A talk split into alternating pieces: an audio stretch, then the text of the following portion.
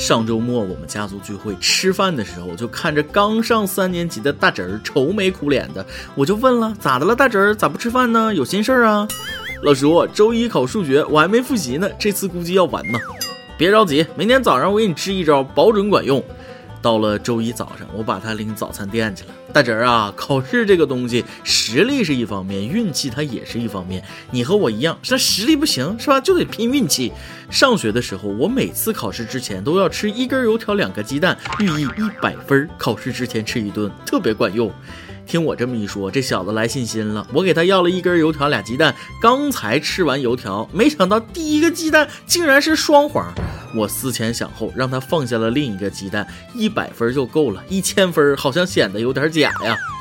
等到成绩一公布，这小子立刻就把卷子拿来给我看，说：“老叔，你这招好使，双黄蛋真准呐！”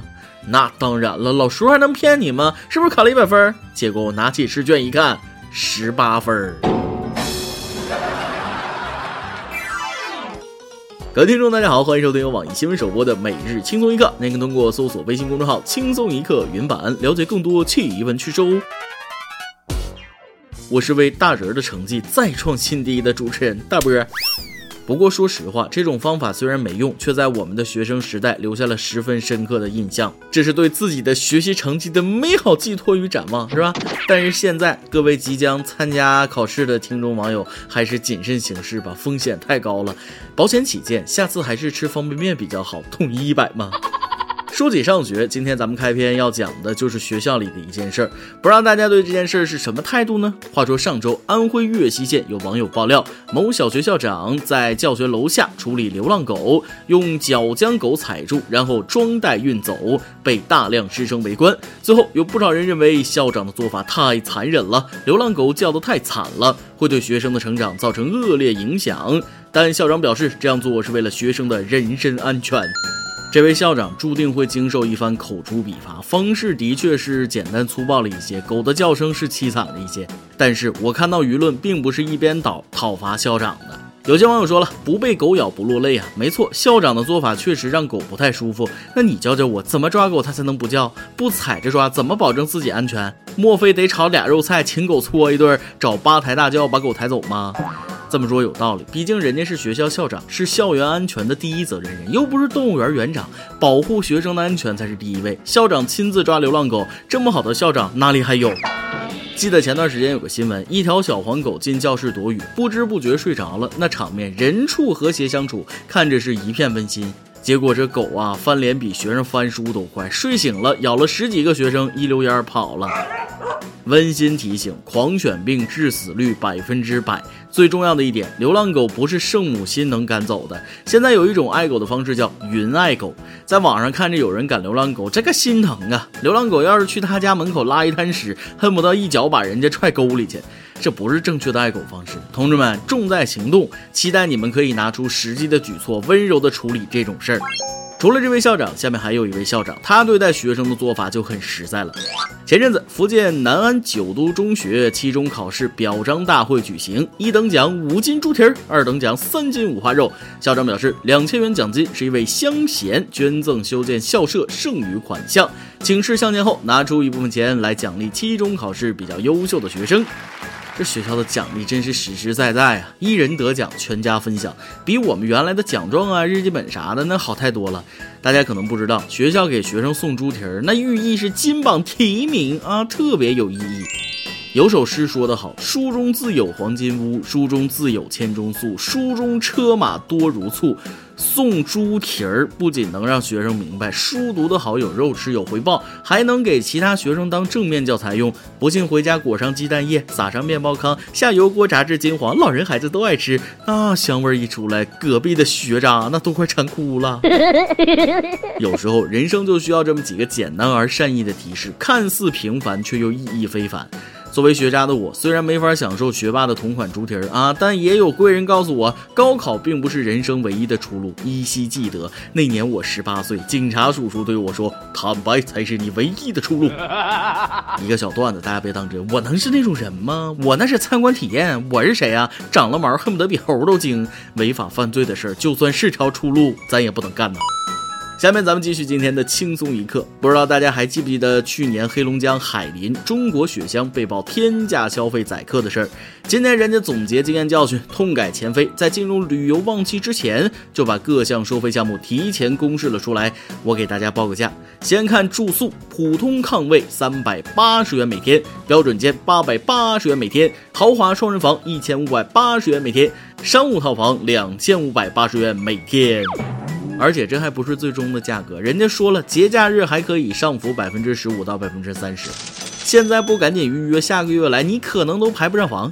另据网友爆料，虽然价格堪比五星级酒店，但住宿条件却很一般，普通炕位甚至没有独立卫生间。如果将雪乡的三十五个雪上项目都玩一遍，价格在每人五千三百五十元，再加上吃住行，一家三口去玩一趟，至少要准备两万块钱。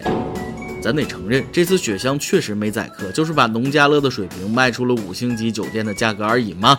睡个火炕还要八百，是有东北纯爷们陪睡吗？你要是不跟我说这是东北雪乡，光看价格我还以为去的是日本北海道呢。单从这份价格表来看啊，雪乡要表达的意思也很明白，明码标价就不算宰客，玩得起就玩，玩不起你就别来，就这价。哼这话说的虽然粗，但仔细想想，他们这么干其中也有一定道理。东北雪乡盈利主要是气候景观，下雪是雪乡，不下雪那啥也不是。而冬天就那么几个月，不像三亚一年四季都能去，其余时间各种设施闲置，养护成本也不少，总得考虑成本。人家可不就得一年不开张，开张吃一年呐？只能说人家只有这几个月赚钱的机会，而他们一定要把全年的钱给赚出来，无可厚非。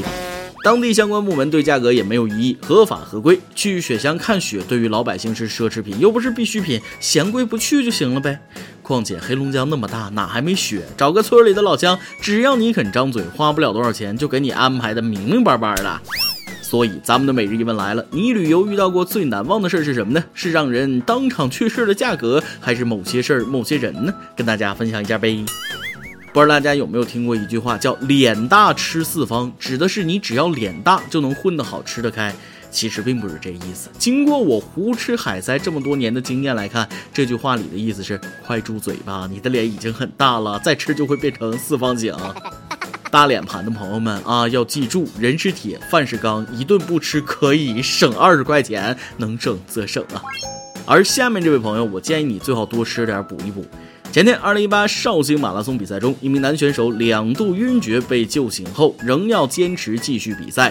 当时医生赵建峰见势不妙，竭力阻拦该选手，又联合众人将选手带到了医院。赵医生说了，第二次见他晕倒时，就想着一定要把他拦下来，如果第三次晕倒的话，人随时可能猝死。有句话说的虽然难听，但用在这件事上特别贴切。好良言难劝该死鬼，大慈悲不渡自觉人。你身边要是有这种心里没数的人，就劝他别去跑马拉松了。大家应该都听过关于马拉松的故事，第一个跑马拉松的人就是跑死的，但是人家带来的是胜利的好消息。而有些人没那个体力，非去凑那个热闹，好多目的不是强身健体，非得拼个多少多少成绩，在圈子里一顿晒，只要能发朋友圈，连命都不要了。真出点啥事儿，人家那是光荣牺牲，你这叫不幸去世，他不值得呀。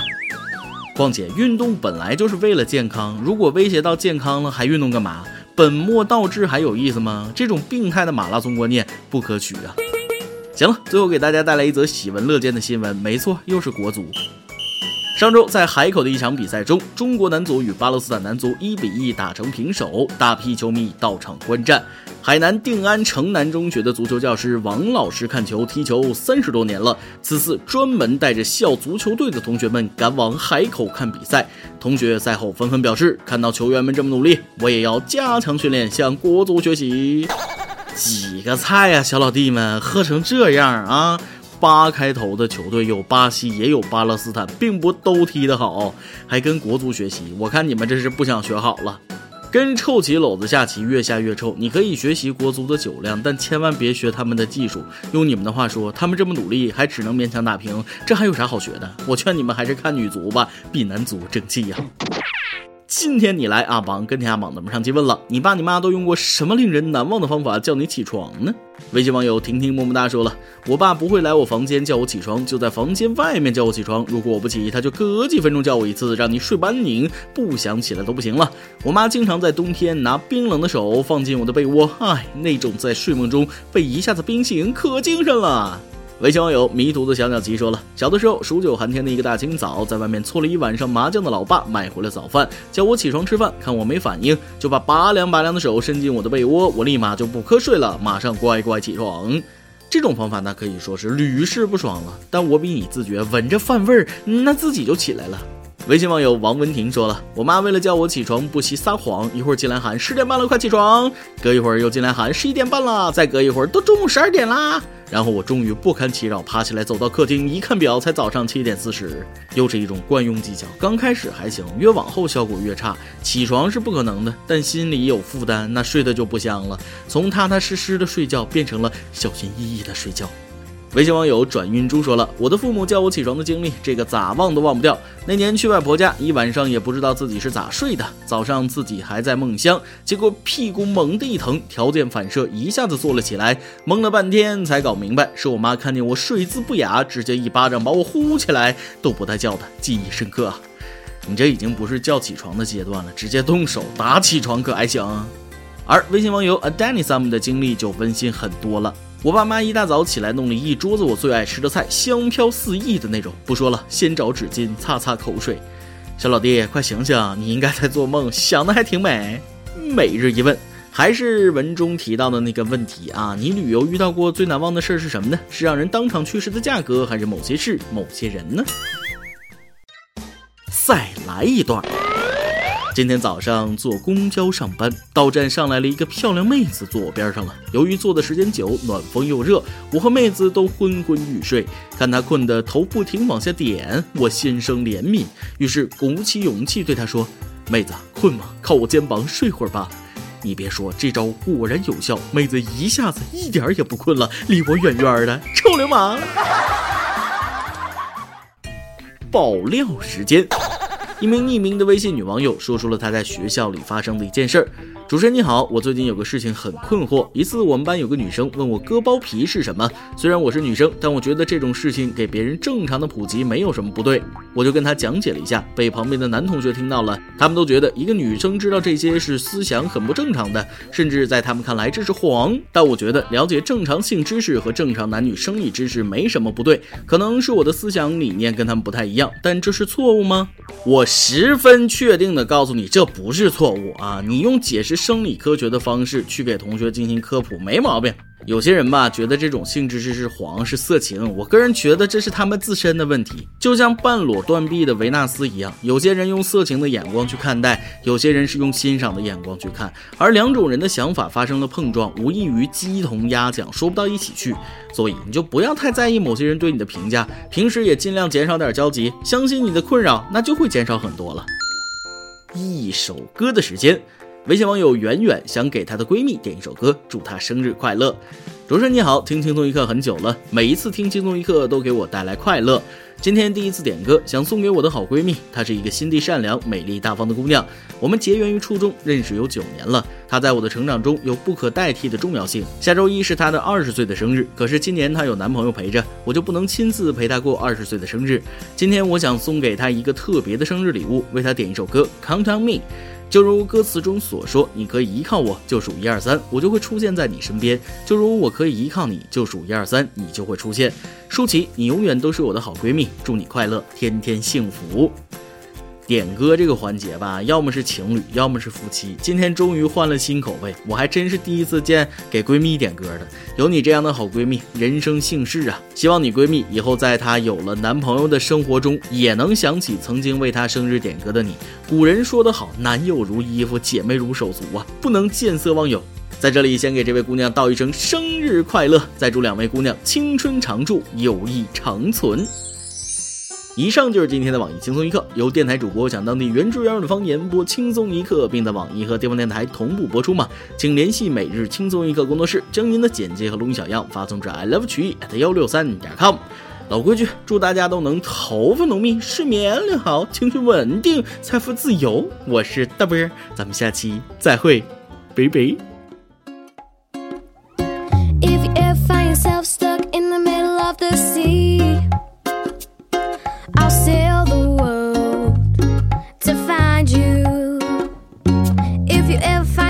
lost in the dark and you can't see.